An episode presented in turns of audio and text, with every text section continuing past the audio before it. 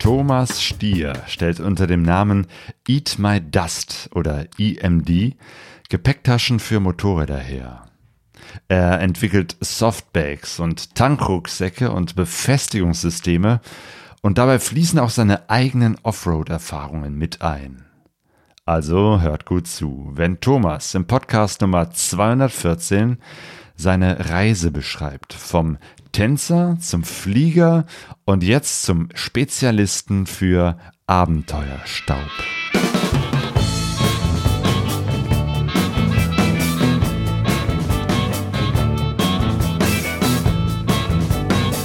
Pegasus Reise.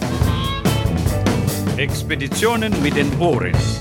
Herzlich willkommen zu Pegaso Reise. Ich bin Claudio und spreche heute mit Thomas Stier von EMD über Motorradgepäck und äh, große Motorradreisen. Hallo Thomas. Ja, hallo Claudio. Schön, dass du dabei sein darf heute. Jo, das freut mich auch und wir sind miteinander verbunden, leider nur digital. Du bist gerade in, also genau, ich bin in Essen und du bist in Hessen. Genau, in Hessen. Es ist äh, Rodenbach, in der Nähe von Hanau, Frankfurt den Raum. Ah ja, okay. Frankfurt, das sagt mir was. und Hanau ist in der Nähe von Frankfurt, ne? Genau. Richtig. Jo, jo. Und du bist in Rodenbach.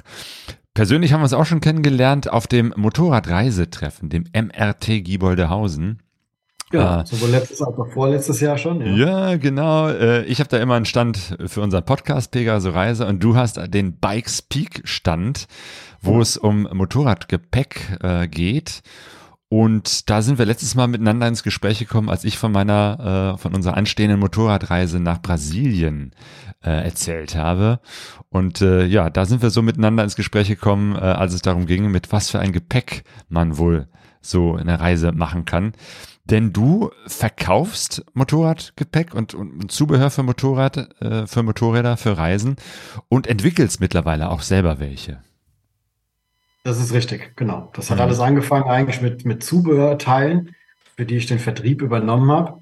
Also 2020 habe ich begonnen, im Januar, mhm. praktisch direkt mit äh, der Startphase von Corona. Ähm, hatte den Vertrieb für Outback Mototech zuerst gestartet. Die machen Sturzbügel und Kofferträger und so eine Sache. Dann kamen immer weitere Marken dazu, Camel Adventure, Perun Moto. Und das Gepäck hat halt immer gefehlt. Mhm. Ja, ungefähr anderthalb Jahren kam ich dann auf die Idee, äh, man kann ja auch mal was Eigenes machen. Und all das, was sich halt so zusammengetragen hat über die letzten Jahre Erfahrung, was es Positives und weniger Positives an verschiedenen Taschen gab, habe ich halt versucht zusammenzufügen zu was mit wirklich ohne oder wenigen negativen Aspekten. Es ist immer ein Pro und Contra abzuwägen. Ja. Äh, ja, das ist spannend, weil ne, es, es gibt ja eine ganze Menge Anbieter von äh, Motorradgepäcklösungen und äh, über die große religiöse Frage zwischen Softgepäck und, und Alukoffern wollen wir jetzt gar nicht einsteigen. Du machst Softgepäck und äh, das finde ich mittlerweile eigentlich auch, äh, zumindest für die Art und Weise, wie ich unterwegs bin, auch äh, oder wie wir, äh, Sonja und ich unterwegs sein werden, jetzt auch in Brasilien, die auf jeden Fall bessere Lösung. Aber ich habe noch nie mit jemandem gesprochen, der das auch wirklich selber entwickelt und, und baut und macht. Und das finde ich eben halt nochmal besonders spannend, ähm, weil du hast mir so ein bisschen von dir und deiner Geschichte erzählt und die würde ich gerne auch nochmal, äh, dass du die hier vielleicht äh, äh, im Podcast erzählst. Wie bist du überhaupt zu dieser ganzen Motorrad- und Abenteuergeschichte gekommen? Weil das, das machst du ja, wie du gerade sagtest, eigentlich erst seit ein paar Jahren, seit zwei, drei Jahren. Äh, was hast du vorher gemacht und wie bist du zum Motorradreisen oder Motorradfahren und Offroad-Fahren gekommen? Ja, das erklärt dann auch so ein bisschen die, die, das Markenlogo, den, der Name EMD. Ähm, ich komme eigentlich aus einer komplett anderen Ecke. Meine Eltern hatten eine Tanzschule, das heißt, ich bin in einer Tanzschule aufgewachsen, habe das auch mm. knapp 20 Jahre gemacht, ähm, bis man dann irgendwann mit. Du warst Tanzlehrer? Ich war Tanzlehrer, hatte auch eine eigene Tanzschule hey. und alles so hin und her. Ach, das ist ja spannend. Äh, mit Mitte 30 kam ich dann irgendwann so in eine Krise und wollte halt unbedingt mal was anderes machen. Und so rutschte ich dann äh, zu einer Airline und war dann eine Zeit lang Flugbegleiter. Bin aber parallel dazu eigentlich schon immer Motorrad gefahren. Allerdings in den Anfangszügen mehr als straßenorientiert, Naked Bikes, Sportbikes. Hab dann auch wieder ganz aufgehört. Bis dann halt irgendwann meine Freunde sich alte Afrika Twins und äh, Transalps und sowas gekauft haben und eine Tour gemacht haben. Und als sie dann zurückkam, waren die Motorräder total dreckig und eingesaut und so. Und das war halt für mich der, der Startpunkt, wo ich gesagt habe, boah, cool, das muss ich unbedingt machen. Und habe dann auch eine Reise in Duo. Das heißt, erst so richtig die eingesauten Motorräder haben dich Genau, äh, genau. gereizt oder haben so das, das, das Abenteuer-Feeling äh, bei dir Genau. erweckt. Genau, und EMD steht für Eat My Dust. Und was ich halt damit sagen will, ist halt nicht, äh, das ist jetzt nicht provozierend, so mit hm, mein, mein Staub und so, sondern was ich anbieten will, ist, hier ist mein Staub, mein Adventure-Staub, probier ihn und find den Abenteurer in dir selbst. Das ist so der Gedanke in dem Namen. Hey, eat my dust. ich muss gerade an, an äh, meinen Freund Bruno äh, denken, der auch diesen äh, schönen Spruch geprägt hat. Dreck muss man schmecken. Ja, genau. Also ne, es hat auch was Lustvolles, irgendwie Offroad, sich äh, ja, Wind und Wetter und den Gegebenheiten einer nicht asphaltierten Straße auszusetzen. Und, und das macht dir irgendwie Spaß. Absolut, absolut. Also ich glaube, ohne das wäre ich wahrscheinlich gar nicht mehr so aufs Motorradfahren zurückgekommen. Ja. Auch, dass ich brauche eine Herausforderung, ich muss raus aus meiner Komfortzone. Einfach halt mal so den normalen Alltag irgendwie durchbrechen, dass du einfach mal was anderes machst, als das, was so normal in deinem Alltag halt eben passiert, ne? Mhm.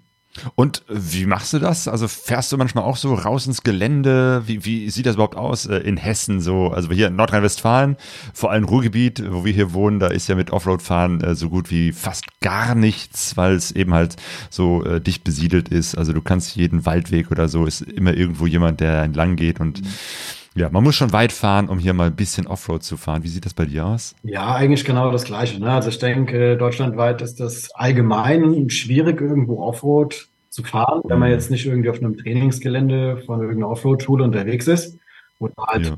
das Glück hat, dass es bei einem in der Region noch nicht so res- restriktiert ist. Ähm, ansonsten sind die Reisen halt schon mit, mit Fahrten verbunden. Ne? Also entweder ein Trans-Euro-Trail oder halt ein ACT oder was einem halt irgendwie so in den Weg kommt. Aber meistens muss man schon 1000 bis 1500 Kilometer mal in Angriff nehmen, um halt mal ein paar Tage schön Offroad fahren zu können.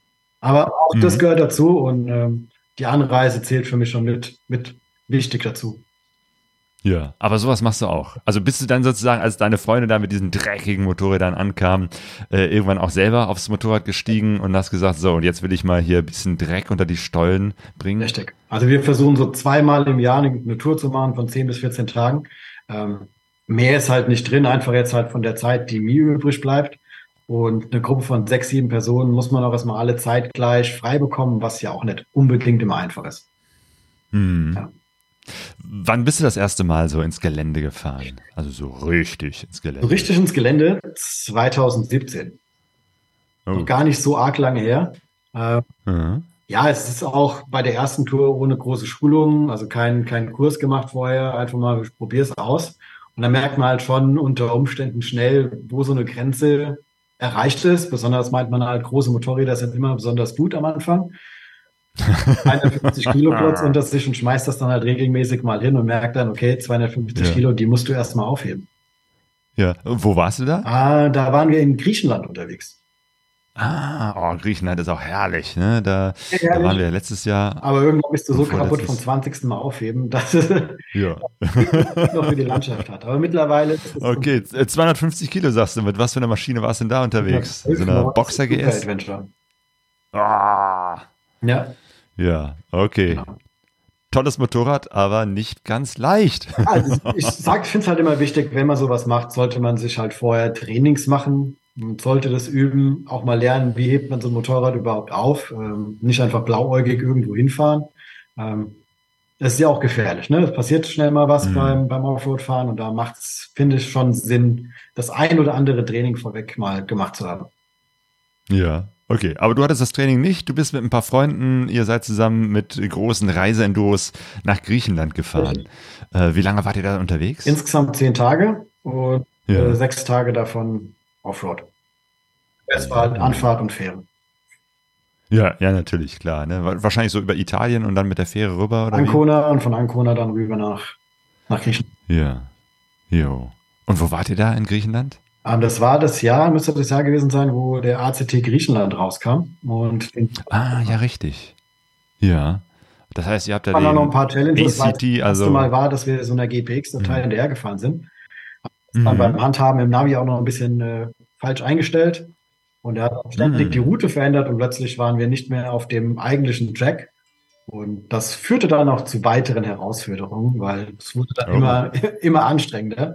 Und Ja, das genau. kann hier Äh, kurz stimmen. erklärt, ja, äh, kurz erklärt, ACT, ähm, also Adventure Country Tracks. Das ist was ähnliches wie TED, Trans Euro Trail, also im Prinzip eine, eine Strecke, die durch bestimmte Länder äh, führt, die also Menschen irgendwann mal so entdeckt haben und zusammengestellt haben, als GPX-Dateien ins Netz stellen und man kann sich sozusagen diesen, diese Offroad-Strecke äh, aufs Navi laden und nachfahren. Ne? Habe ich das jetzt so halbwegs Richtig. Richtig. Richtig, das ist auch schon so Ja. halb in Tage konfektioniert, so dass man eigentlich weiß, okay, das ist möglich an einem Tag zu schaffen. Ähm, hängt halt auch immer stark am Wetter ab. Wenn es regnet, ähm, dauert es meistens länger, durch Matsch zu fahren. Äh, Sonnenschein, es ist trocken, es ist meist einfacher. Ja. Kannst du dich noch erinnern? Erster Tag, raus ins Gelände. Wie war das? Äh, ja, kann ich mich noch erinnern. Es war äh, ja spannend. Man freut sich, man ist voller Euphorie. Ähm,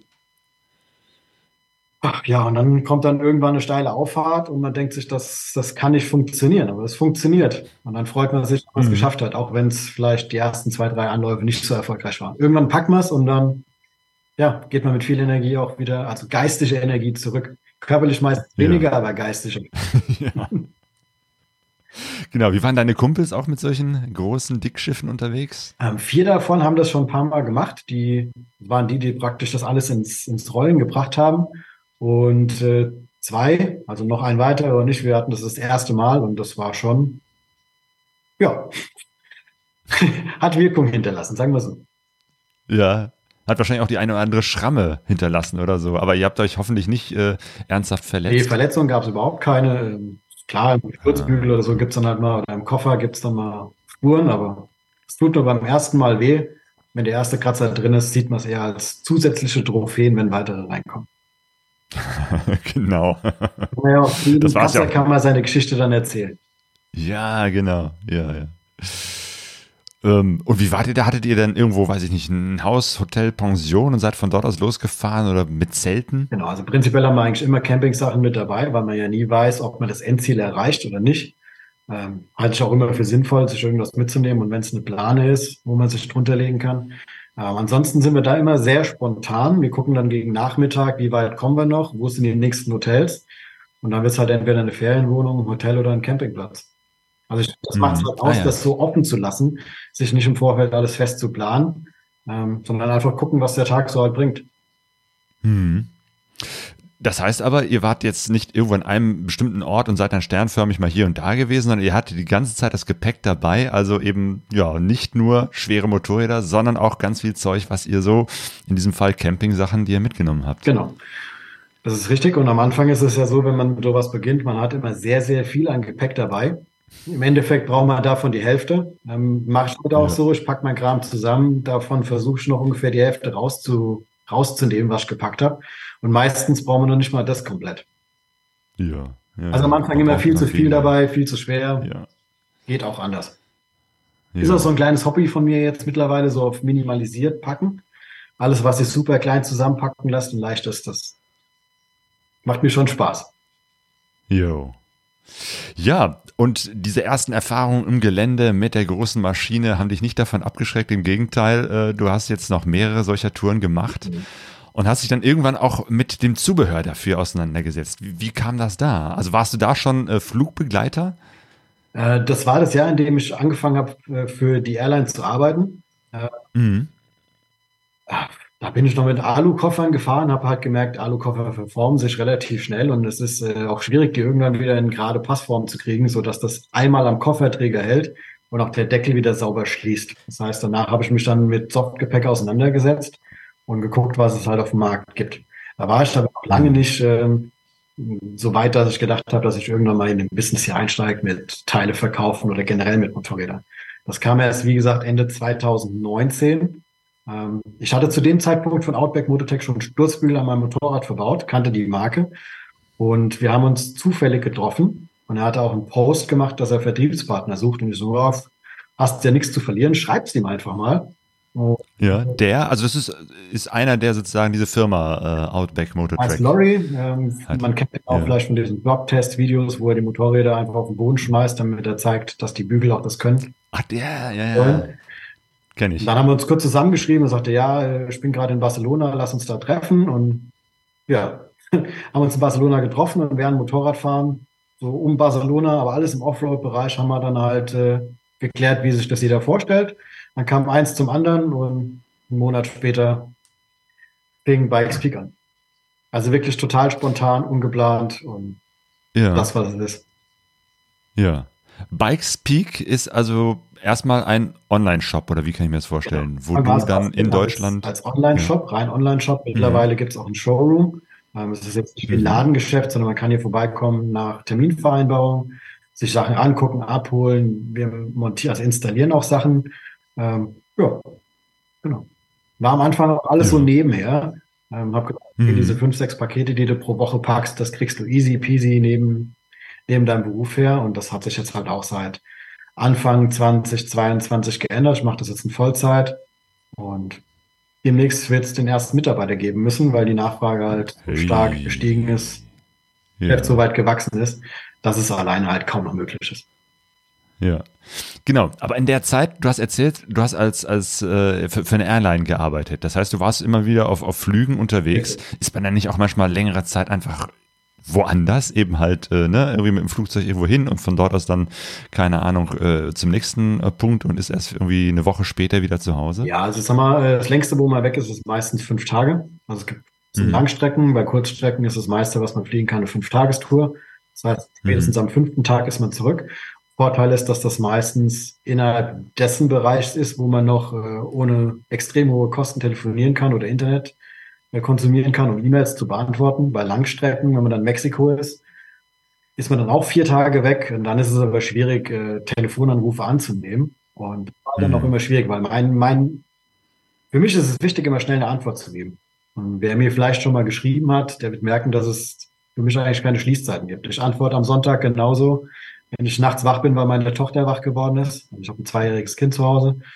Die Hm. wird um drei Uhr morgens wach und ich sitze dann noch im Bett und weiß gerade nicht, wie ich meinen Schlaf wiederfinden soll. Gehe ich die E-Mails durch oder die Nachrichten, die ich bekommen habe und beantworte die dann noch mitten in der Nacht, weil mir das einfach wichtig ist, ähm, das selbst schnell abgehandelt zu haben und halt auch dem Kunden geholfen zu haben. Hey, äh, ist ein interessanter Hinweis. Das heißt also, äh, Väter von jungen Kindern oder auch Mütter sind äh, gute Mitarbeiter, weil sie aber können jederzeit auf E-Mails antworten.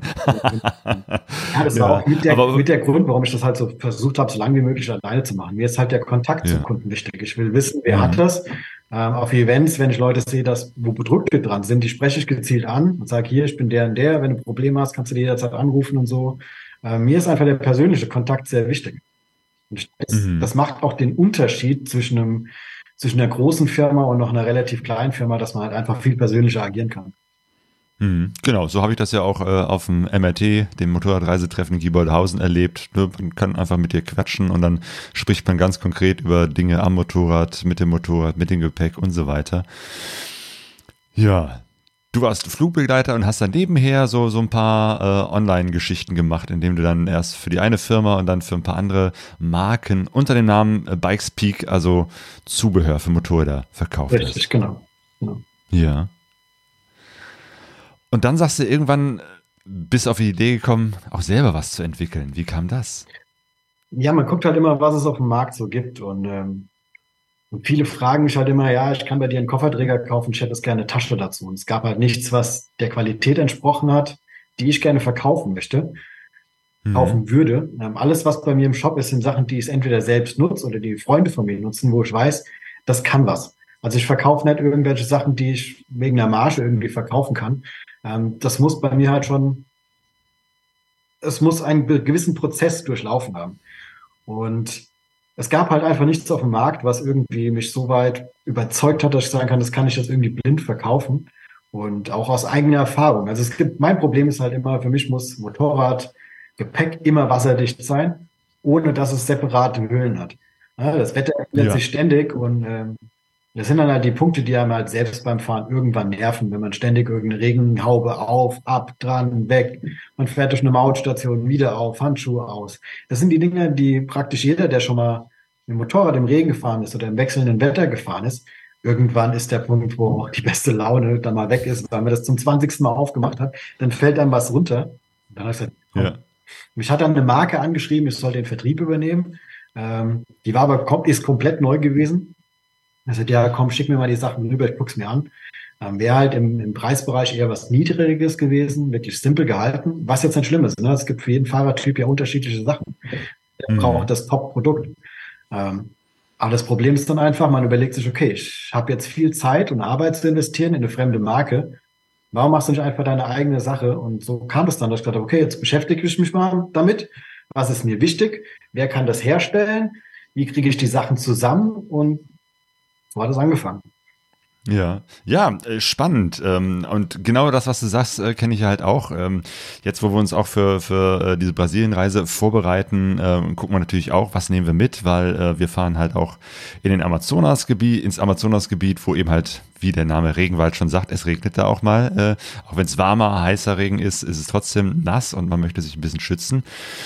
Und ja, die Realität ist ja immer die, äh, egal wo man unterwegs ist, äh, es gibt nicht so den einen Moment, jetzt regnet es und jetzt regnet es nicht, sondern es ist immer so ein Übergang. Ne? Es fängt irgendwie so ein bisschen an und dann weiß es nicht, ziehe ich jetzt was an oder nicht oder mache ich jetzt die Jacke zu oder nicht. Und irgendwann ist es dann, ne, sagst du, okay, ich halt an, ich ziehe meine Regenklamotten an und dann fährst du los und dann wird's doch nicht mehr und dann ist es dann doch heiß oder warm und dann denkst du, okay, jetzt muss ich wieder ausziehen. So, das ist schon für die eigenen Klamotten ätzend und ja wie du schon sagst, wenn du dann noch anfängst beim Tankrucksack, beim Gepäck, beim Rucksack und so, auch noch irgendwelche Hauben drauf und wieder abzuziehen oder so, entweder fährst du dann die ganze Zeit mit Regenklamotten und schwitzt oder äh, noch öfter eben halt mit, mit nicht diesen komischen äh, Hauben da drauf und dann wird halt doch am Ende alles nass. Und wenn du dann sagst, okay, jetzt regnet so viel, dann ist oftmals auch wieder zu spät, dann ist schon alles durchnässt. Deswegen finde ich eigentlich auch, ähm, es sollte eigentlich äh, am besten direkt, zumindest was das Gepäck anbetrifft, von vornherein wasserdicht sein. Ja, es ist ja auch teilweise so, dass man nicht immer unbedingt sofort anhalten kann.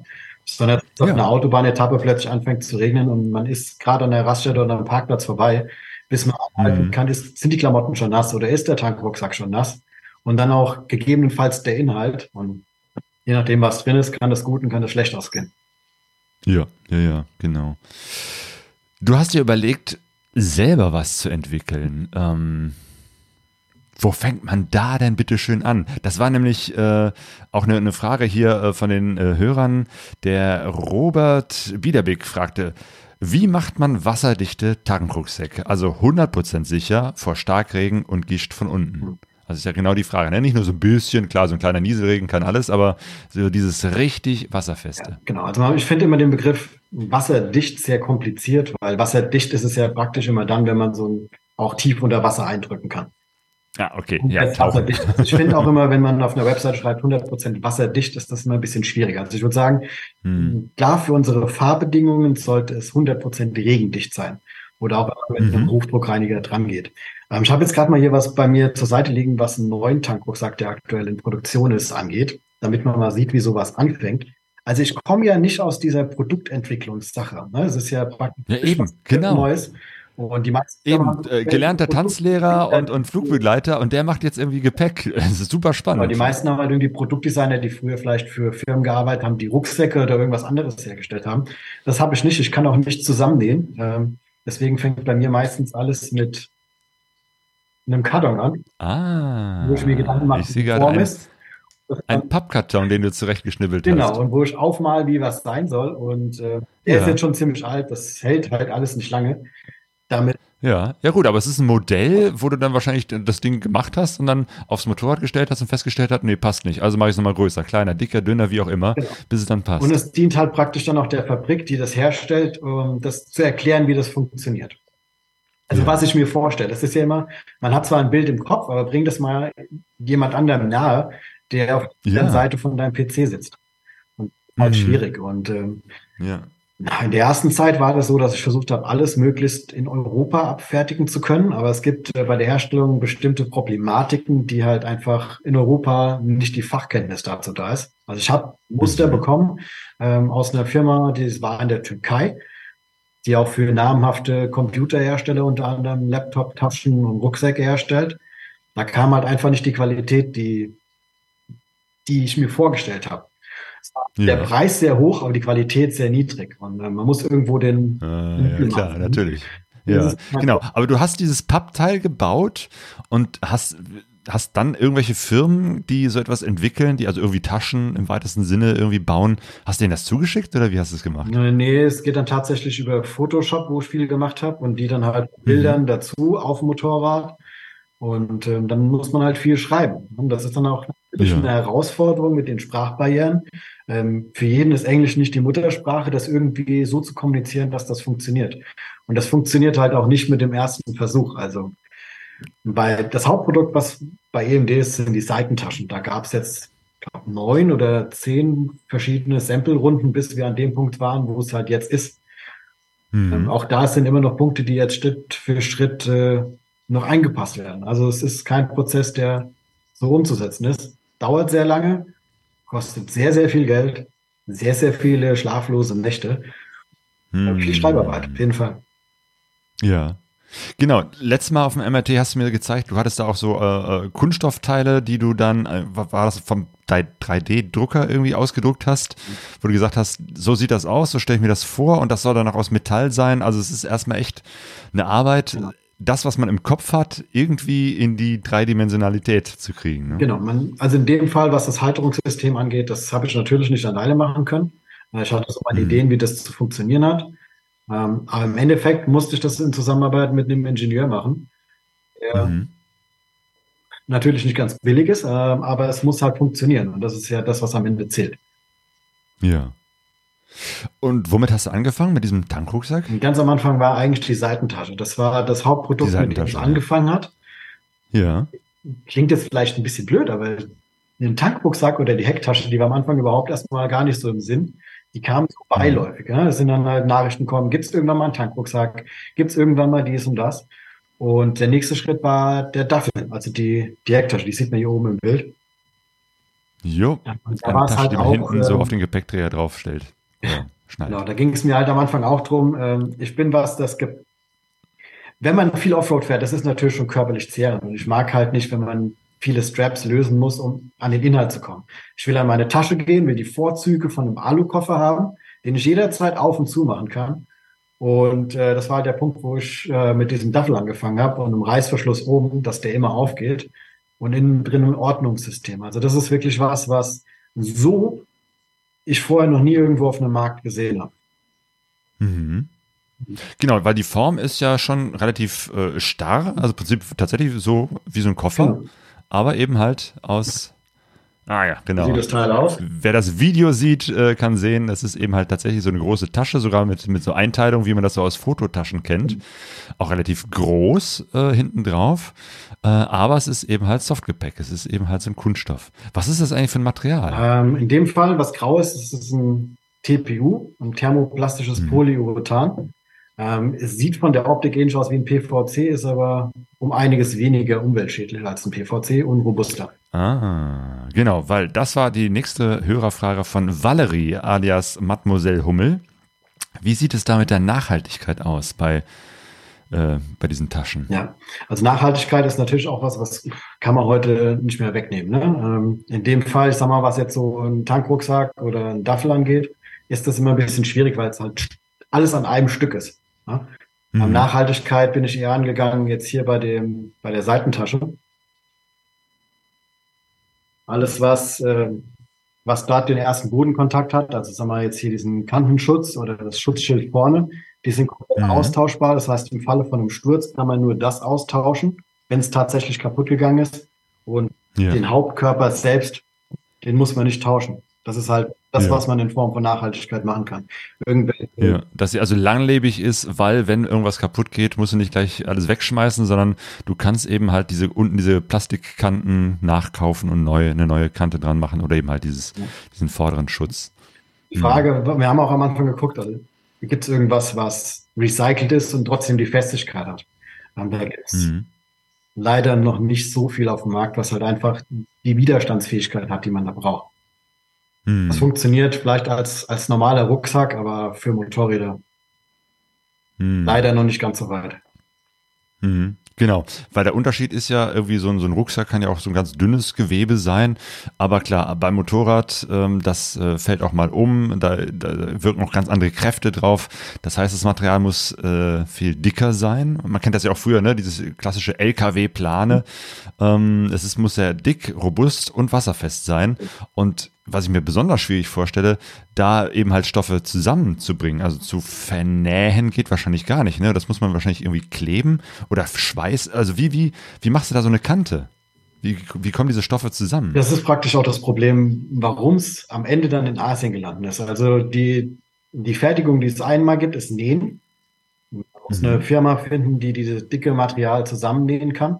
Ähm, ich habe bei mir also die normale Haushaltsnähmaschine wird das auch nicht hinkriegen. Also ich habe bei mir in der Nähe eine Firma, die macht aus LKW-Planen Taschen. Ist mhm. auch schon ziemlich lange im Geschäft. Mit denen habe ich auch gesprochen, weil das wäre super gewesen, wenn alles regional gehen würde. Ähm, das Problem ist, dass so eine Tasche dann in der Herstellung am Ende 1200, 1500 Euro kostet. Und da rede ich vom mhm. Einkaufspreis, nicht vom Verkauf. Und eine einzige Tasche. Ja. Ähm, die halt sagen, ja, also das Material ist einfach so dick, wenn ich das an der Nähmaschine mache, die er auch selbst erst kaufen müsste für viel Geld, dass das eine Person maximal eine halbe Stunde macht und dann ist die halt einfach fertig, weil die den schweren Stoff bewegen muss und das halt nur mit, mit viel, viel Kraft geht. Und das sind die halt in Asien besser aufgestellt, haben die größeren, moderneren Geräte. Viele Industrien dort verdienen da überwiegend mit ihr Geld. Und das nächste Problem ist, ähm, das Hochfrequenzschweißen, also jetzt bei dem Material, alles, was hier verbunden wird, das wird praktisch mhm. in so einem Hochfrequenz-Schweißvorgang gemacht. Und ähm, da gibt's halt in Europa ganz wenige. Und ich habe jetzt halt eine Firma mhm. gesucht, die beides kann. Nähen und das Hochfrequenz-Schweißen. Dass halt praktisch alles in einem Werk geschieht und das auch besser zusammenpasst am Ende. Ja. Also Schweißen heißt, es wird erhitzt, dass dieses Kunststoff irgendwie äh, schmilzt. Man kann das zusammenfügen, wieder kalt werden lassen und dann hast du da die Kante, die tatsächlich, wo nichts durchgeht. Ja. Genau. Du kannst eigentlich wirklich sagen, wie schweißen. Das wird einfach heiß gemacht, wird zusammengeschweißt und dann ist es für eins. Mhm. Und damit dann noch wasserdicht. Jo, genau, das ist ja das Wichtige. Bei der, bei der Außentasche ist es halt so, dass das ist zwei Materialien. Einmal das Äußere, die äußere Hülle ist für die Widerstandsfähigkeit, also ein Sturz mhm. oder so, dass der Abrieb ähm, da ist, also dass es nicht, nicht kaputt geht. Und das Innere, das ist das für die Wasserdichtigkeit. Ah, okay. Also ich klassifiziere praktisch ja, Seitentaschen immer in zwei Kategorien. Es gibt einmal die leichteren, die haben nur eine Hülle, also PVC mhm. oder nur ein TPU. Wenn das halt aufgeschnitten ist, weil da ein scharfer Stein war oder so, dann ist halt fertig mit Wasser. Jo. Mhm. Zwei Lagen, einen für die Widerstandsfähigkeit und den zweiten für die Wasserdichtigkeit. Ah, ja, verstehe. Ja, genau, da gibt es ja einige äh, ne? also Hersteller. Halt, ja. Sagen wir, bei so einem Konzept hier ist es dann nicht mehr so weit entfernt vom Gewicht von einem normalen Alukoffer. Immer noch leichter, ja aber mhm. nicht der große Unterschied, wie wenn es halt nur ein einlagiges Softgepäck ist. Mhm. Genau, also wir werden für unsere Reise eben äh, die klassischen Satteltaschen nehmen, weil wir auf noch gar nicht genau wissen, was für Motorräder. Wir werden welche in Brasilien vor Ort kaufen. Das heißt, äh, wir hoffen zwar schon und gehen davon aus, dass es da irgendwie so ein Gepäcksystem gibt, aber eben halt äh, wissen wir halt nicht. Deswegen ist natürlich so die klassische Satteltasche, die du eigentlich fast auf jedes Motorrad irgendwie drauf schnallen kannst, so das äh, Beste jetzt für unseren konkreten Fall. Ähm, aber das, was äh, du da herstellst, das sind Taschen, die eben halt so, so, so einen auch ein bisschen starren äh, Kunststoff. Hm. Rücken zumindest haben genau. und dann an ein Gepäcksystem, was schon äh, am Motorrad dran und ist. Man braucht noch einen Kofferträger. Genau, kommt, also man hat einen Kofferträger und an dieses Kofferträgersystem kommt dann äh, der, so, so ein Kunststoffhalter und deine Tasche kommt dann an diesen Kunststoffhalter, der da angepasst ist. Ne? Genau, also man hat einen Kofferträger, daran kommt eine Adapterplatte und genau, Adapterplatte, so nennt man dann der Verbinder zwischen Tasche und, und Kofferträger. Ja, ja. Genau, und da hast du ja auch ein paar Sachen überlegt, die äh, ganz tricky sind, ne, an der Seitentasche.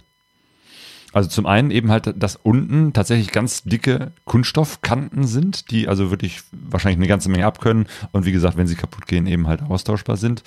Und dann ist da nochmal so ein, so ein großer Lappen oder wie nennt man das, Schild, äh, genau. was außen... Hm? Ich nenne es einfach Schild.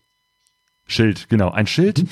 was äh, an der Tasche dran ist, wo du noch was reinklemmen kannst, also noch was zusätzlich äh, was außen befestigen kannst. Also der Hauptnutzen von dem Schild ist praktisch, dass es, es ist wie ein Schutzschild. Das ist der erste Punkt, wenn man mhm. drauf fällt, der dann praktisch den Kontakt zum Boden hat. Ne? Mhm. Ähm, der Platz, der dahinter sich ergibt, der ist dann ist eher Beiwerk. Ja, da kann man natürlich noch ein Schloss oder nasse, schmutzige Klamotten, die man nicht im Sauberen haben will, dahinter verstauen. Das ist aber ein Beiwerk. Das war nicht Grundgedanke vom Schild. Das hat sich einfach halt so mit dazu ergeben. Ja, kann man noch die alten Unterbuchsen noch draußen da. Ja, es ist ja, wenn man, wenn man irgendwo campt und man kocht irgendwas, dann bildet sich natürlich auch Abfall und äh, es wäre halt auch nett, wenn man das dann mitnimmt und das bietet sich halt perfekt an. Ah, stimmt, die klassische Mülltüte, die man, mit der man rumfährt, bis man irgendwo endlich mal an so einem Container vorbeifährt und dann vergisst man es wieder und dann fährt man dann den ganzen Tag mit dem Müll. Ja, aber man will es halt nicht bei den sauberen Klamotten haben. Am Ende zieht man abends Klamotten genau. an, die dann nach Müll stinken. Das ist ja. Ja, ja, genau. Das will man draußen so irgendwo dran haben. Nicht schlecht. Ja, ja, genau. Ja. Und dann ist wieder die Sache, wie, wie verpackt man das? Also da gibt es ja Reißverschlüsse, Schnallen, irgendwelche Rollverschlüsse. Was ist so äh, das, was du benutzt? Ähm, Fitlock-Magnetverschlüsse habe ich versucht, so sinnvoll wie möglich und so häufig wie möglich irgendwo einzusetzen. Ähm, ich hatte das das erste Mal an einem Helm. Ich bin einer von denen, der praktisch sich komplett anzieht, losfährt und merkt, dass er unten den Doppel-D-Verschluss nicht zugemacht hat und dann die ganze Zeit äh, flatscht. Ja, da muss man stehen bleiben, Handschuh wieder aus, wieder anziehen und irgendwann kam ich auf einen Helm, der hat unten so einen Magnetverschluss. Und das war halt einfach super easy, mit dem Handschuh hin, klack, verbunden und fertig. Und mhm. Das sind halt die Verschlüsse, wie ich es jetzt zum Beispiel auch am Tankrucksack benutzt habe. Man muss wissen, wie sie aufgehen. Die sind manchmal ein bisschen anders zu bedienen, aber die finden sich wieder selbst. Das ist halt alles ja. was, was ich in einer Hand easy wieder machen kann. Und jo. die sind natürlich auch an der Seitentasche dran. Hat ein bisschen Erklärungsbedarf. Wir hatten jetzt schon die ersten Messen und viele versuchen, die, die Verschlüsse aufzumachen. Man muss wissen, wie die auf und zugehen, damit die auch flüssig funktionieren. Ähm, ich sag mal, gerade jetzt der, der hier am Tankrucksack drin ist, von, von 100 Leuten schafft es einer unter, in unter einer Minute rauszufinden, wie das funktioniert. Der Rest steht da und Genau, optisch sieht das aus, als ob man es einfach so auseinanderziehen genau, müsste. Ja. So, ähm, aber tatsächlich, es geht so schräg zur Seite hin. Ein Schiebemechanismus, ja. wo es ja. aufgeht danach ist es egal.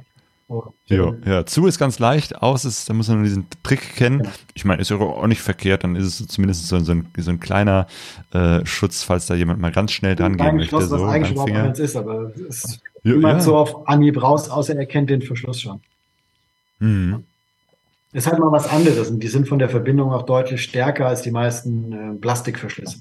Aber sie machen nicht mhm. überall, sie machen nicht überall Sinn. Mhm. Und der nächste Aspekt, den man halt auch sehen muss, diese Magnetverschlüsse sind halt einfach von der, von der Anschaffung deutlich teurer als ein Plastikverschluss. Mhm. Also selbst, ich habe auch viele von diesen normalen Plastikverbindern. Das sind diese Freunde hier. Ja. Genau, für die Schnallen, mit denen man den Tankrucksack äh, Motorrad festmacht. Das ist eben halt der klassische äh, Plastikklack. Wie nennt man das? Die Dinger, die man so ineinander schnallt? Bin mittlerweile, Gibt's das? ganze Schreiben bin ich mittlerweile auch einfach auf Backel hängen geblieben, aber es ist wie so ein Klickverschluss, nenne ich jetzt mal. Ja, genau, Klickverschluss. Selbst da benutze ich welche von Duraflex. Das ist so mehr oder weniger die mit die beste Marke von so Klickverschlüssen, die man bekommt. Aber im Endeffekt, mhm. wenn man mhm. das preislich vergleicht, ein Magnetverschluss, äh, davon kann ich fast zehn von den Plastikverschlüssen kaufen. Also muss es auch schon irgendeinen Nährwert haben, wenn ich den wirklich, mhm. nicht nur einfach zu sagen, ja komm, ich feuer das jetzt dahin. Das muss schon einen Sinn machen. Sonst wird die ja. unnötig ja. super teuer, nur weil da irgendwelche Bling-Bling Magnetverschlüsse dran sind. Mhm. Ja klar, also den, den Tankrucksack, den mache ich ja in der Regel nur einmal äh, am Tag äh, an, ans Motorrad und äh, wieder ab. Aber das, den Tankrucksack auf und zu machen, den mache ich äh, auf Natur schon mehrmals auf und zu und manchmal auch in, in äh, Situationen, äh, wo es schnell gehen muss oder wo du eben halt nicht das Motorrad erstmal abstellen willst, sondern einfach schnell, ne, die eine Hand am Lenker, die anderen schnell am, am Tankrucksack. Und das funktioniert tatsächlich dann mit diesem Magnetverschluss. Das ist schon nicht schlecht. Also meine, mein Ziel war es praktisch, Thema Tankrucksack bin ich sehr speziell. Ähm, spätestens wenn man mal durch Länder gefahren ist, wo alle paar Minuten auf der Autobahn äh, eine Mautstation kommt. Ja. Die Autos stehen dann hinter einem, dann, man, die drängeln vielleicht nicht, aber man hat immer das Gefühl, das muss jetzt schnell gehen. Und mhm. beide Handschuhe ausgezogen hat, wohin mit den Handschuhen? Dann hat man bezahlt, dann kommt dann die Karte raus. So, wohin mit der Karte? Mhm. Ich die Handschuhe danach an, ziehe ich die Handschuhe jetzt an. Wie macht man es? Wie die Schranke zu, ja. bleibt die offen. Das sind alles so die Faktoren, die einen ja, ja, genau. intern einfach total verrückt machen. Und äh, in dem Sinn war das für mich wichtig, dass ich maximal einen Handschuh ausziehen muss. Aber mittlerweile habe ich das auch so, ich fahre halt mit relativ dünnen Handschuhen, dass ich den nicht mal ausziehen muss. Und ähm, Der Magnetverschluss geht immer mit einer Hand auf. Und darunter habe ich so eine Neoprentasche gemacht, auch mit einem großen Ring. Das ist für mich praktisch wie so eine Art Geldbeutel. Ich habe hier halt meine EC-Karte mhm. drin oder Kreditkarte. Da gehen auch die Tickets von den Mautstationen einfach rein. Und da komme ich da einfach schnell dran, wenn ich es muss. Mhm. Das ist halt gerade für so eine Mautstation, genau. das halt super praktisch. Genau, darunter ist der klassische Reißverschluss und dieser Reißverschluss, wie auch die anderen Reißverschlüsse, haben alle so ganz dicke ähm, Kunststoffteile. Das heißt, die kann man tatsächlich auch mit einem Reiß, mit einem äh, Handschuh bedienen. Genau, die gehen mit einem dicken Handschuh auch auf, ohne Probleme. Ähm, das zweite, was jetzt an dem Deckel ein bisschen speziell ist, viele sagen, das ist ein Fehldesign. Das ist aber bewusst so gemacht, wie es gemacht ist. Der lässt sich ein bisschen schwerer öffnen und fällt immer von alleine wieder zu. Mhm. Ich hatte das auch schon. Ähm, klar, es ist total komfortabel, wenn der, wenn der aufbleibt. Ähm, aber wenn man jetzt Papierkram drin hat oder von irgendeinem Schokoriegel äh, die Verpackung reingeschmissen hat und es fehlt der Wind und das fliegt raus, die wenigsten laufen hinterher, dann fliegt der Müll irgendwo in der Natur rum, muss nicht sein. Oder halt, wenn man eine Quittung hier reinlegt und dann fliegt die komplett raus. Also mir war es wichtig, dass das immer zu ist. Äh, wenn ich dran muss, glaube ich es halt hochgreif rein, nehme es. Das ist für mich einfacher mhm. als, als anders. Ah, verstehe. Genau, also diese, dieser ähm, Tankrucksack, den, den fand ich halt auch sehr, sehr klasse. Ähm, deswegen äh, bin ich dir auch sehr dankbar, dass du uns äh, zwei dieser Tankrucksäcke für unsere Basilienreise zur Verfügung stellst. Das heißt, wir werden auch den Praxistest äh, vor Ort machen. Ähm, und da hab vorher, als ich so ein bisschen geguckt habe, tatsächlich äh, festgestellt, Tankrucksäcke sind in der Regel nicht wasserdicht. Also äh, viele Tankrucksackhersteller oder die meisten stellen halt irgendwie Tankrucksäcke her und dann ist dann irgendwo diese typische Tüte da dran, die man dann rüberziehen muss und äh, ja, deswegen finde ich das sehr, sehr klasse, dass du einen herstellst, der tatsächlich von vornherein wasserdicht ist. Ähm, und genau, ich habe jetzt eben halt den auch hier und ähm, habe den auch schon mal äh, gezeigt hier in einem Video und da hat dann äh, der Alex gefragt, ähm, äh, Alex alias Road Calls Me. Ähm, da ist nämlich auch so eine Handytasche drauf. Also man kann oben auf deinen Tankrucksack äh, verschiedene Dinge drauf schnallen. Ich habe jetzt in diesem Falle eben halt so, so ein Täschchen für ein Handy äh, drauf gemacht. Kann man die Handytasche abmontieren und hat sie eine Kabelführung? Äh, man kann sie abmachen. Das ist auf der Rückseite ein Molle-System. Ähm, ähnlich jetzt wie an der Tasche hinten. Das sind äh, auf praktisch ein simpler Klettverschluss mit unten einem Druckknopf. Die mhm. werden durch das Molle-System durchgeführt. Und damit hält das äh, für ein Handy mehr als ausreichend gut. Eine Kabeldurchführung ist jetzt nicht, also nicht speziell gemacht, also ist keine Ladekabeldurchführung gemacht, aus folgendem Hintergrund. Ähm, mir ist das selbst schon passiert. Handy oben auf dem Tankrucksack gehabt, während im Sommer. Die werden super heiß allein durch die Son Sonneneinstrahlung. Oh Jetzt ja. noch mit einer, mit einer Powerbank oder mit dem USB-Anschluss vom Motorrad verbindet, wird das natürlich noch mal wärmer. Und ich habe mir damals so mein Handy gekillt. Ähm, man kann eine Kabeldurchführung machen, da müsste man die Handyhalterung umdrehen, die du jetzt drauf hast, praktisch auf den mhm. Kopf stellen, dann würde unten das rausgehen. Das ist kein Problem, das geht. Aber eine spezielle Kabeldurchführung habe ich bewusst nicht gemacht, einfach weil ich es für nicht schlau halte, das Handy während der Sonneneinstrahlung zu laden. Mhm. Jetzt kann man sagen, okay, im ja. Winter wäre es ganz praktisch, aber es gibt dann halt auch die Leute, die dann bei 40 Grad Sonne trotzdem das anschließen. Und äh, am Ende heißt es dann, ja, du hast eine Tasche gemacht und da habe ich mir mein Handy gekillt. Und das wollte ich einfach nicht. Ja, ja. Ja, ich habe äh, letztes Jahr in Namibia die Erfahrung gemacht und da habe ich das noch nicht mal draußen gehabt, das Handy jetzt, also nicht bei, beim Motorradfahren. Ähm, aber zwischendurch habe ich es mal rausgenommen äh, und benutzt ähm, für, für die Drohne. Da ist das Handy ja äh, meistens so an der Steuerung, schließt man das an, so als Monitor. Und nach weniger als einer Minute äh, habe ich schon, ist, ging schon der, der äh, Monitor aus, also äh, ging das Display aus und zwar, weil es zu heiß war. Ich dachte am Anfang, mein Handy ist kaputt, da ist irgendeine Fehlfunktion, was weiß ich. Und dann habe ich es mal im Kühlen, im Schatten ausprobiert. Äh, und da war das alles kein Problem. Aber in der Sonneneinstrahlung bei 35 äh, bis 40 Grad tatsächlich, also das ist äh, für ein normales Standard-Handy ähm, ganz schön gefährlich. Also von daher kann ich das elektronischen Sachen, man sieht es ja auch viel bei, ja. bei GoPros, die dann in der Kälte nicht mehr funktionieren oder wenn es zu warm wird, nicht mehr funktionieren, die sind eben nicht in so einer Höhle. Und die macht es hm. halt nicht besser. Genau. Ähm, das eine ist, ähm, ein, einer von den beiden Tankrucksäcken, die wir jetzt äh, von dir haben, da ist eine Handytasche drauf äh, und äh, für die andere haben wir eben halt so eine größere Tasche, die ist dann schon, ja, im Prinzip, man könnte ein Tablet reinlegen oder die klassische Karte. Richtig. Genau. Landkarte. Genau dafür war das gemacht. Ähm, ich benutze zum Beispiel auch dieses große, was du jetzt angesprochen hast, diese Tablet-Halterung Tasche. auf meinem Daffel und habe dann da halt äh, alles, was ich über den Tag schnell brauche, wo ich nicht unbedingt direkt rangreifen muss. Also ich benutze das für vieles. Ne? Mhm. Ähm, Ich benutze auch den Daffel viel Genau. als Rucksack, ähm, so fürs normale Fliegen. Die Form ist exakt so gemacht, dass ins Handgepäck von dem Flugzeug geht. Ähm, da ist das super praktisch und dann habe ich da Tickets und was auch immer so einfach griffbereit. Pass, Mhm. alles, was man gerade braucht. Ja, ja. Genau, also ne, klar, wir haben auch immer eine Papierkarte dabei, weil ich das einfach klasse finde, den Überblick zu haben und auf einer großen Karte irgendwie sich so zu orientieren. Die habe ich auch auf der Reise dabei, auch auf dem Motorrad, aber beim Fahren gucke ich natürlich nicht auf die Karte. Das heißt, dieses Fach, aber da, es gibt tausend andere Dinge, die man da gerne reinlegen will. Ähm, und äh, ne, klassischerweise da- das Ticket, das ich brauche, irgendwie für die Mautstation oder bei der Fähre Rein- und Rausfahrt oder irgendwelche Kleinigkeiten, die ich dann auch sehen will. Da ist echt so eine Tasche ganz gut.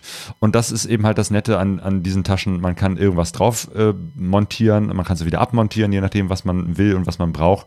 Und es ist im Prinzip dieses, dieses klassische Daffelsystem, wo man echt keine Ahnung, alles Mögliche noch drauf montieren möchte. Der Fantasie sind da, glaube ich, keine Grenzen gesetzt. Genau, ich habe jetzt einen, der fährt das auch schon äh, ein bisschen länger Probe. Ähm, der hat eine sehr, sehr wilde Idee, wie er es zusammengebaut hat. Ähm, der hat praktisch hier oben drauf diese kleine Zusatztasche, die ist eigentlich für die Seitentaschen oder für den Duffel oben gedacht. Ähm, der hat die sich noch oben hier drauf gesetzt.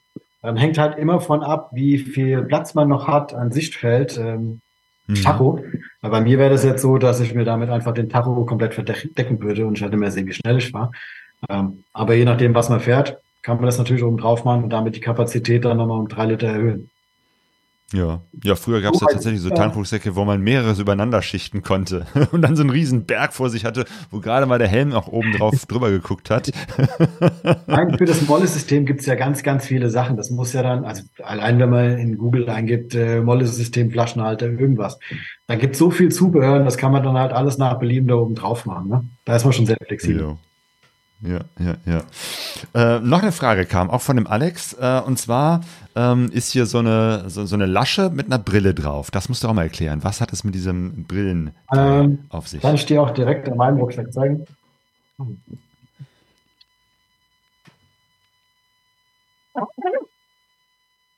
Das war jetzt spontan den Falschen gegriffen. ja, im Grunde nur ist es eigentlich wirklich für eine Sonnenbrille. Ähm, ich fahre halt beim Offroad habe ich häufig, wenn's, wenn wir noch fahren, äh, nicht eine Crossbrille an, sondern einfach nur eine Sonnenbrille drunter. Und Mhm. immer wenn man den Helm auszieht, muss man auch die Brille ausziehen. Wo, wo gehe ich die mit hin? Und irgendwie sind so viele Sonnenbrillen schon runtergefallen, ähm, dass ich gesagt habe, okay, da musst du irgendwas machen, dass du die, dass du die sichern kannst. So, jetzt haben wir es auch.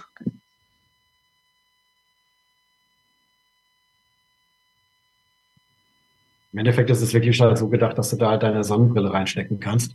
Und ist Ja. dann auch schon wirklich fest. Die, fällt nicht so einfach ab. Ähm, man, es gibt auch für, für das Molle-System so, so Sicherungen, die man dran machen kann mit so einem Gummiband. Wenn man jetzt Mhm. GoPro oder irgendwas hat, was man hier oben drauf hat oder irgendwas, was man nicht, was man mal nimmt zum Film, aber halt, falls es, falls er uns loslässt, nicht ganz runterfällt, das könnte man auch daran sichern. Ja. Und, Ah ja, genau, weil, weil das, das war so, Es gibt irgendwann halt auch eine kleine Trinkblase für oben drauf, dass dann halt da der Halter für den Mundschlauch ist und so. Also es ist so eine multifunktionale Ja. Schlaufe. Es ist praktisch eine Molle-Schlaufe, aber halt nur ein einzelnes Panel. Ja. Nicht schlecht. Was mir aufgefallen ist bei diesem Brillenhalter, der ist ja wirklich sehr, sehr stramm. Also damit kann man wahrscheinlich auch wirklich äh, Motorrad fahren mit der Brille dran, Ja. was man eigentlich trotzdem nicht, glaube ich, machen sollte. Wo ich es, glaube ich, nutzen würde, ähm, ist als Brillenträger, dass ich meine Brille ausziehe, eben für den Moment, wo ich den Helm anziehe, äh, die da dran schnalle und dann wieder rausnehme. Dafür ist es aber irgendwie sehr, sehr fest. Also da könnte es gerne ein bisschen lockerer sein, weil es echt nur für diese halbe Sekunde oder halbe Minute ist, wo ich kurz zwischen Helm und Nicht-Helm äh, Wirst die du, Brille aus. wirst du merken, wenn du es ein paar Mal benutzt hast, wird das ein bisschen weiter werden. Das ist Ah, am. Anfang wie so also sag mal, bei Lederschuhen ist das ja ähnlich. Die sind am Anfang sehr, unkomfortabel und dann muss ich eintragen. Genauso ist es da auch. Das Problem ist halt auch, wenn es regnet, dehnen sich Sachen aus. Das wirst du auch zum Beispiel oben alles bei Hyperlon, ne, das Dunkle, das ist ein Hyperlon-Material.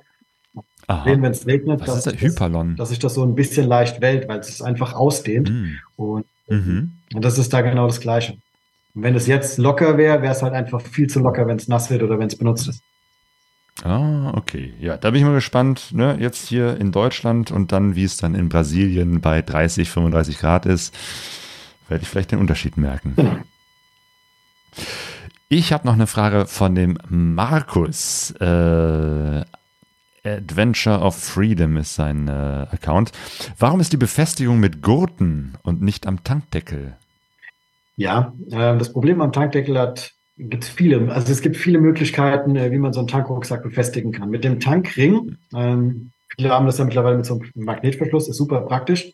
Äh, Habe ich auch eine Mhm. Zeit lang sehr gerne gefahren. Das Problem ist, dass es immer sehr modellspezifisch ist. Also jede Maschine hat einen anderen Ring, ähm, was für eine neue Firma einfach total schwierig ist, wenn man halt niemand hat, der praktisch diese 3D-Scan-Sachen machen kann und äh, die Produkte entwickeln kann. Das, Das heißt, du müsstest jetzt erstmal für die, weiß ich nicht, äh, 500 verschiedenen äh, Motorräder, die es gerade so auf dem Markt gibt, äh, in diesem Bereich, äh, Adventure etc., äh, dann erstmal lauter Tankdeckelhalterungen entwerfen. Man sieht ja auch, dass es wirklich nur die ganz großen Hersteller machen. Ähm, für, ich sag mal, selbst bekanntere Softgepäckhersteller ist das einfach in einer, in einer Reichweite, wo das viel zu weit weg ist. Also, dass ich das irgendwie äh, finanziell rechnen würde. Also, es ist eine sehr teure Angelegenheit, das zu machen, weil es halt immer sehr spezifisch auf ein Modell ist. Das nächste Problem ist, ähm, ist auch schon mal einem Freund von mir passiert, der ist gestürzt und beim Fallen mit dem Knie an dem Tankrucksack hängen geblieben. Und der hatte auch den Tankring oben. Und bei dem ist dann halt dieser komplette Tankring mit einem Stück vom Tank, das hat halt oben alles kaputt gerissen. Und ähm, deshalb ist, denke ich, auch so, warum viele, die auch mehr so mit Softgepäck in Richtung Offroad gehen, das einfach mit den klassischen Gurten machen. Es ist einfach ungefährlicher, ungefährlicher auch gegenüber dem Tankdeckel. Hm. Und man kriegt es halt schnell auf verschiedene Motorräder. Ja, genau. Das ist natürlich auch wieder für uns äh, das äh, Argument. Wir wissen ja noch gar nicht, was für Motorräder wir fahren, also können wir da gar nichts vorher an Tankdeckeln haben. Und was ich finde, ist gerade, wenn man eben halt im Offroad-Bereich unterwegs ist, äh, der Tankrucksack, äh, gerade auch wenn es so ein großer ist, äh, der bewegt sich ja sehr viel. Und der, der Tankring ist ja viel kleiner. Das heißt, du hast dann eben halt so eine große Tasche an einen relativ kleinen Punkt befestigt. Das heißt, rechts und links schwabbelt das die ganze Zeit hin und her.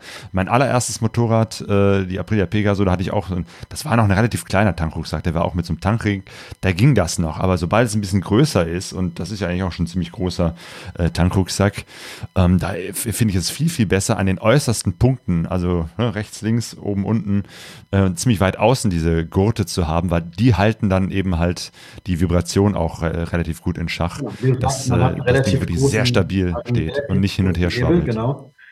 Und Ja. ähm, wenn man die Schrauben auch mal aus dem Tank rausgemacht hat, das sind jetzt nicht irgendwie große M6, M8, M10 Schrauben, das sind sehr dünne. Äh, und wenn man die Anzugsdrehmomente sieht, die dann in der Beschreibung sind von dem Tankring, den man drauf befestigt, merkt man auch, dass es viel ist ja Kunststofftank mittlerweile. Ähm, Mhm. Reißt dann, dann irgendwann aus. Und ähm, ich sag mal, für jemand, der wirklich sagt, ich fahre ausschließlich Straße, ähm, ist das in Ordnung. Wenn man auch mal ins Gelände geht, halte ich das mit dem Tankring tatsächlich für gewagt. Ja, ja, genau. Da ist eben halt die so lange gut, bis es schief geht. ja, gut, ne? es gibt immer Vor- und Nachteile. Ähm, aber tatsächlich, der, der klassische Gurt ist ja doch irgendwie sehr gut, weil ja, man kann ihn eben halt auf jedes Motorrad am Ende äh, Ich, schneiden. es ist ja auch je nachdem, wie man es löst. Ähm, ich habe jetzt zum Beispiel die unteren Verbinder äh, sind männlich-weiblich, einmal so, einmal so. Das heißt, ah, die, ist mir rein die aufgefallen. Gurte, die praktisch die Verbindung machen, die klicke ich einfach zusammen und dann kommt die Ja. auch nicht mehr runter. Das heißt, ich habe sie immer griffbereit, ohne dass sie irgendwie an den heißen Motor gefallen sind oder in den Dreck oder so. Ähm, das macht es praktisch beim End, also beim Abnehmen und beim Anklicken relativ einfach, weil das ist Weil du es mit einem durchgehenden Gurt machen kannst. Oder könntest, je nachdem, was für ein, Genau. wo du es befestigst, ne? Jo. Nicht schlecht. Stimmt, mir fällt gerade die Geschichte ein, wir sind ja mit äh, zwei anderen Motorrädern in, äh, auf unserer Abenteuer-Abendland-Tour in Europa unterwegs äh, mit, mit Sonja und da ist irgendwann ihr äh, Tankrucksack kaputt gegangen. Wir haben einen neuen gekauft, ähm, der das nicht hat, der eben halt mit, mit zwei Schnallen äh, unten befestigt wird am Tank. Ähm, und bei Sonjas Motorrad, äh, eine SR 125, so ein ganz altes Ding, wo eben halt ganz viel Platz ist, wo man wirklich wunderbar die Schnalle unten durch den Tank äh, durchführen kann, auf einer Seite wieder hoch. Aber weil es eben halt zwei Gurte sind, mussten wir dann irgendwie zusammenknoten. Das ist irgendwie total hässlich und unpraktisch. An der Stelle wäre es gut gewesen, tatsächlich äh, die Möglichkeit zu haben, dass man einfach eine Schnalle hat, die oder einen Gurt, der von der einen Seite unter dem Tank wieder zur anderen Seite geht. Jetzt haben wir da irgendwas, so ein verknotetes Knäuel. Ähm, ja, Dinge, wo, an die man in der Theorie nie dran denkt, die sich erst in der Praxis so ergeben. Genau, also jede Art, wie man es macht, hat immer einen Vor- und einen Nachteil. Es ist immer, jeder nutzt anders, jeder hat ein anderes Motorrad, die Montagepunkte sind immer anders. Was bei dem einen ein Vorteil ist, kann immer dem nächsten ein Nachteil sein. Man muss halt irgendwie so die Mischung finden, was halt für die meisten passt. Und das ist halt mit diesem Gurtsystem halt, ist man einfach flexibler. Hm. Jo, ähm, das heißt, du hast Seitentaschen entwickelt, du hast diese Tankrucksäcke entwickelt und diese ähm, Hecktaschen. Hecktaschen, genau. Ah ja, und diese kleinen Mini-Täschchen. Genau, also mir ging es halt, was man jetzt hier sieht, ist First Aid Kit. Ähm, genau, man sieht so bei dir im Hintergrund noch so eine rote Erste-Hilfe-Tasche. Genau, das ist auch so eine wasserdichte Erste-Hilfe-Tasche. Ähm, mit, meine Freunde, mit denen ich fahre, sind vier Stück Rettungssanitäter. Ich hoffe, ich sage das jetzt richtig. Also die arbeiten halt für so eine Firma, die das macht. ähm, und einer ist, äh, ist Chefarzt. Und damit bin ich praktisch immer super versorgt. Aber das Problem ist jetzt auch, wenn man jetzt alleine unterwegs ist und man stürzt und es passiert einmal was selbst, ähm, nicht jeder Fußgänger hat vielleicht oder jeder Wanderer hat irgendwie eine Erste-Hilfetasche dabei. Und wenn die irgendwo bei dir im Gepäck ver, verstaut ist, wo sie niemand findet, ähm, ich glaube, die wenigsten kommen auf die Idee, erstmal das Gepäck zu durchwühlen, um das zu finden. Und deswegen finde ich das halt wichtig, dass das sichtbar ist. Für jeden anderen auch. Ach, guck mal, da ist ein Erste-Hilfe-Set, das kann ich benutzen. Und das ist auch durch diesen Klettverschluss halt so, dass man es abreißen kann und halt, wenn man es schnell braucht, dann auch schnell äh, nutzen kann. Mhm. Sehr gut, ja. Erste Hilfe ist eine wichtige Geschichte.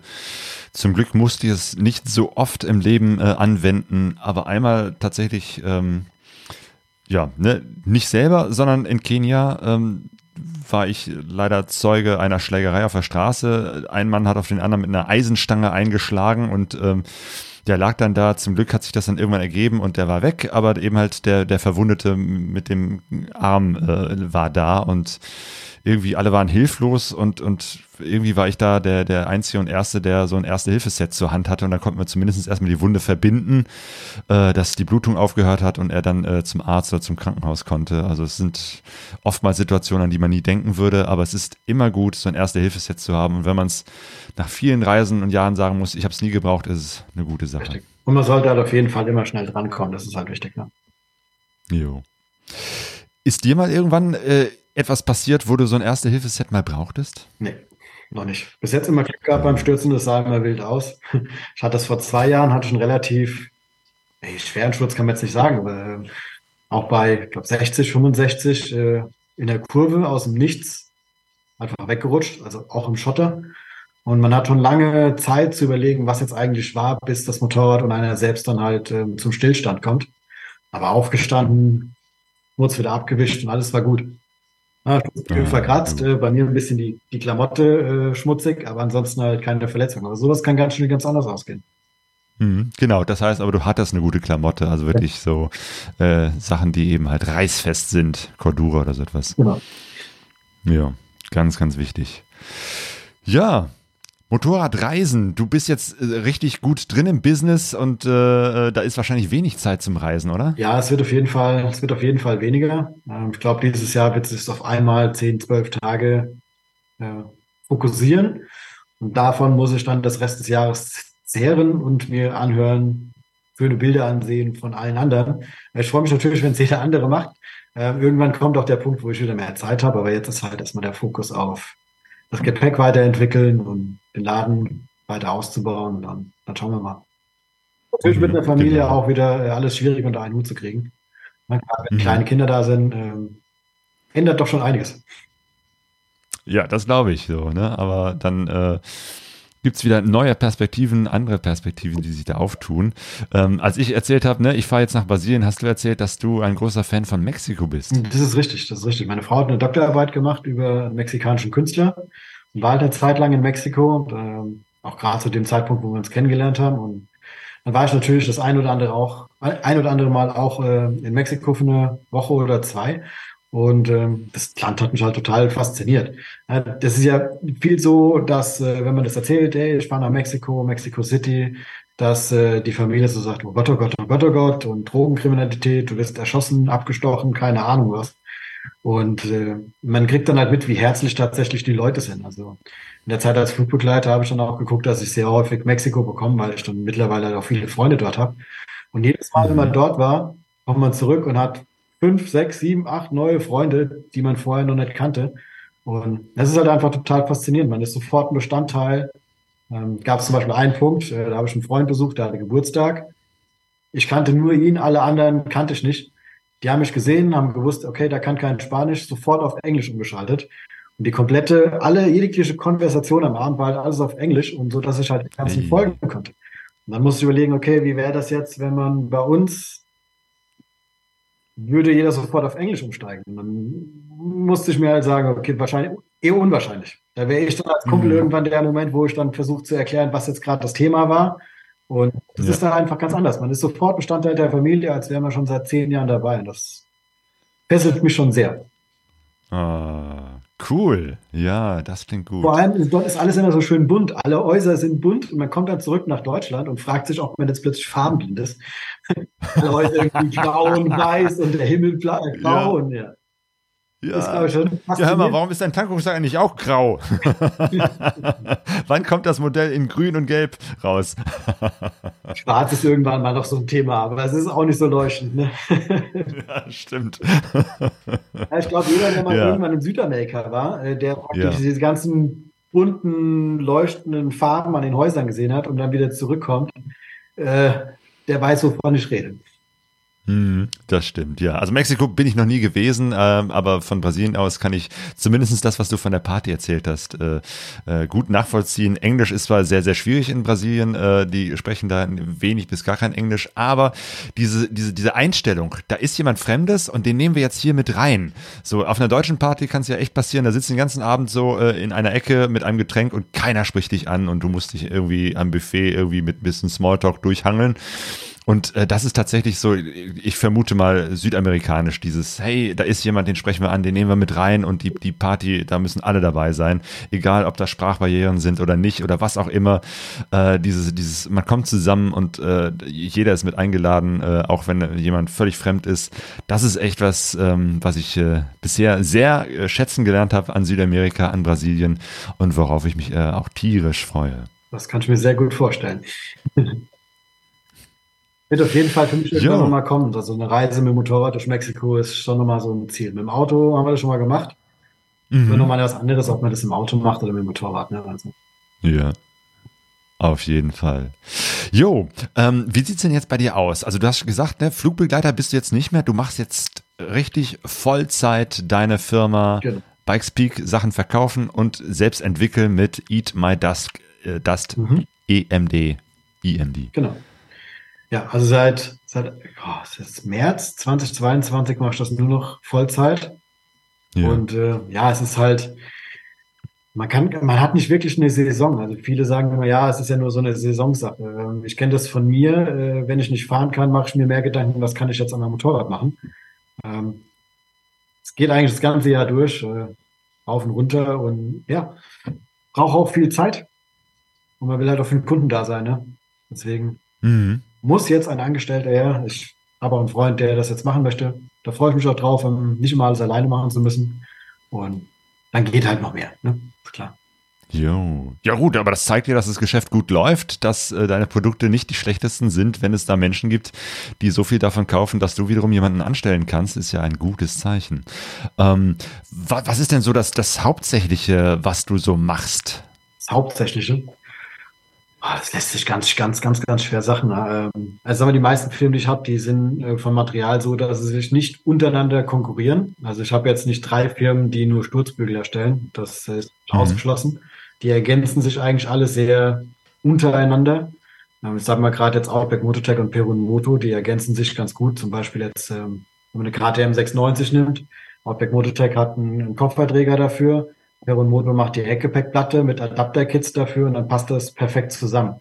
Also es ist mittlerweile so, dass, äh, dass sich die, die Firmen, die ich vertreibe, untereinander wirklich super gut ähm, ergänzen. Also ja, sind auch, die mhm. meisten sind auch relativ junge Unternehmen und das merkt man halt auch einfach, da ist noch, ich sag mal, die, die leben mehr für ihre Produkte. Das klingt jetzt vielleicht, als würden andere nicht mehr dafür leben. Aber du weißt, was ich meine. Wenn man noch relativ frisch ja. ist, da, das sprudelt alles so. Ähm, ja. Die machen halt, machen viele, viele Teile halt, weil sie das für ihr eigenes Motorrad wollen. Und da merkt man schon, da hat jemand sich sehr viele Gedanken gemacht und nicht nur auf Erfahrung gezählt. Mhm. Einfach mal andere Wege gegangen, als so die normale Branche halt geht, ne? Ja, ja, ja. Ich meine jetzt vor allem von deinen Tätigkeiten her. Du entwickelst Dinge, du bist in Kommunikation mit sehr vielen Dingen. Wahrscheinlich machst du auch so ganz einfache Dinge, wie dass du natürlich irgendwie Sachen verpackst und zur Post bringst ähm, und, und, und wahrscheinlich auch Buchhaltung und irgendwelchen technischen äh, Buchungskrimskrams. Ich sag mal, 70 Prozent von meinem Tagesablauf ähm, würden viele als Praktikantenjob bezeichnen, ähm, verpacken. Also Pakete packen betrifft schon meinen größten Teil. Äh, morgens das erste, was ich mache, ist erstmal die Bestellung ausdrucken. Das dauert auch schon mal eine Weile. Dann ähm, sortiert man sich das nach, nach Packgröße vor, dass man mit den großen Paketen anfängt, damit man das schön stapeln kann. Wenn das alles gemacht ist, muss das äh, beim Versanddienstleister auch nochmal angemeldet werden. Das ist also nicht irgendwie, dass sich da was rausspringt aus dem Drucker, was ich direkt draufkleben kann. Man muss das alles nochmal händisch übertragen. Ähm, das nimmt schon so einen ganzen Tag in Anspruch. Und dann ist dann halt irgendwann abends, wenn die Kleine im Bett liegt, dann beantworte ich E-Mails, die es über den Tag noch nicht geschafft haben. Oder beschäftige mich dann mit äh, Kartons, die ich zusammenbastel für eine neue Tasche. Das muss also alles so im Nebenbereich passieren. Der Hauptteil ist wirklich Pakete packen und dass das alles läuft. Wenn Ware kommt, die mhm. wieder einsortieren, das auspacken, es fällt viel Müll an, der sortiert werden muss, also Kartons klein schneiden. Es ist häufig so, dass man denkt, oh, der arbeitet jetzt für, der hat jetzt mit Motorradkram zu tun, der hat viel Zeit zum Motorradfahren, der arbeitet viel mit Motorrädern, aber es ist ganz häufig so, dass man dann eher weniger damit zu tun hat. Ne? Das ist ja. Und was sind so die Highlights an deinem Job? Ich freue mich, wenn tatsächlich mal Kunden hierher kommen äh, und ja. halt auch mal Sachen hier montieren lassen. Also Sturzbügel zum Beispiel, habe ich zum Beispiel gesagt, wenn es äh, eigene Produkte sind, die baue ich kostenfrei an. Einfach auch mal, um den Kontakt mit dem Kunden zu haben, zu erfahren, was hast du gemacht, wo willst du hin, was sind so deine Ziele fürs nächste Jahr, hast du Reisen geplant. Das ist immer ganz spannend. Und man hat dann halt auch eine, eine andere Verbindung zu seinem Kunden als rein nur äh, online bestellt und bekommen. Ja, mhm. Heute bestellen viele online Sachen und wenn es nach zwei Tagen nicht da ist, ist man schon nervös und dann ist das alles so anonym. Und das macht es halt deutlich persönlicher, wenn man halt äh, das einfach vor Ort auch mal gesehen hat. Okay, das heißt, wenn man mal mit Thomas Kontakt haben will, äh, kann man bei dir in Rodenbach, ist das dann auch, äh, dein, dein Showroom vorbeifahren oder nachts eine E-Mail schicken, da ist die Chance wahrscheinlich auch hoch, dass die beantwortet wird. Ja, oder auf einer Messe vorbeikommen. Die nächste ist jetzt auf einer Messe. München. Ja. Können wir auch, können wir auch gerne mal vorbeikommen. Gibt's alles. Ah ja, da kann man dich auch treffen. Auf der iMod in München jetzt 24. bis 26. Februar 2023. Genau. Da wirst du einen Stand haben. Da ich einen Stand haben, genau, da wird alles, für, alles vertreten sein. Ähm, ja, gerne vorbeikommen. Alles klar. Ja, ich werde nicht da sein, weil ich bin jetzt in den letzten Zügen äh, unserer Reisevorbereitung, aber ich werde deinen äh, Tankrucksack oder wir werden deine zwei Tankrucksäcke mitnehmen, in Brasilien testen und auf jeden Fall dir danach eine Rückmeldung geben und dann sehen wir uns. Äh, ja, genau, wir kommen, äh, also September im, äh, auf dem MRT, da werden wir uns äh, wiedersehen und äh, da können wir uns dann auch persönlich wieder erzählen, äh, wie äh, die Erfahrung äh, mit dem Material und überhaupt natürlich die Erfahrung auf dieser Reise durch Brasilien waren. Thomas, ganz herzlichen Dank für die Tankrucksäcke, dass wir damit fahren dürfen und vielen Dank vor allem für das Gespräch. Ich habe echt einiges gelernt über Material und über die Entwicklung von Motorradgepäck. Ähm, Herzlichen Dank dafür. Ja, ich danke dir, dass ich äh, Gast sein darf in deinem Podcast. Ist für mich auch das erste Mal, dass ich in einem Podcast bin, was komplett Neues. Bisher waren alles immer selbstgedrehte YouTube-Videos und ähm, ja, gerne wieder. Jo. Und danke natürlich an die Hörerschaft äh, für die Aufmerksamkeit, für eure Fragen, die ihr gestellt habt, äh, für das Feedback. Und ähm, ja, dir dann demnächst am nächsten Wochenende auf dem Weg zur Heimat wünsche ich dir eine gute Reise. Vielen Dank.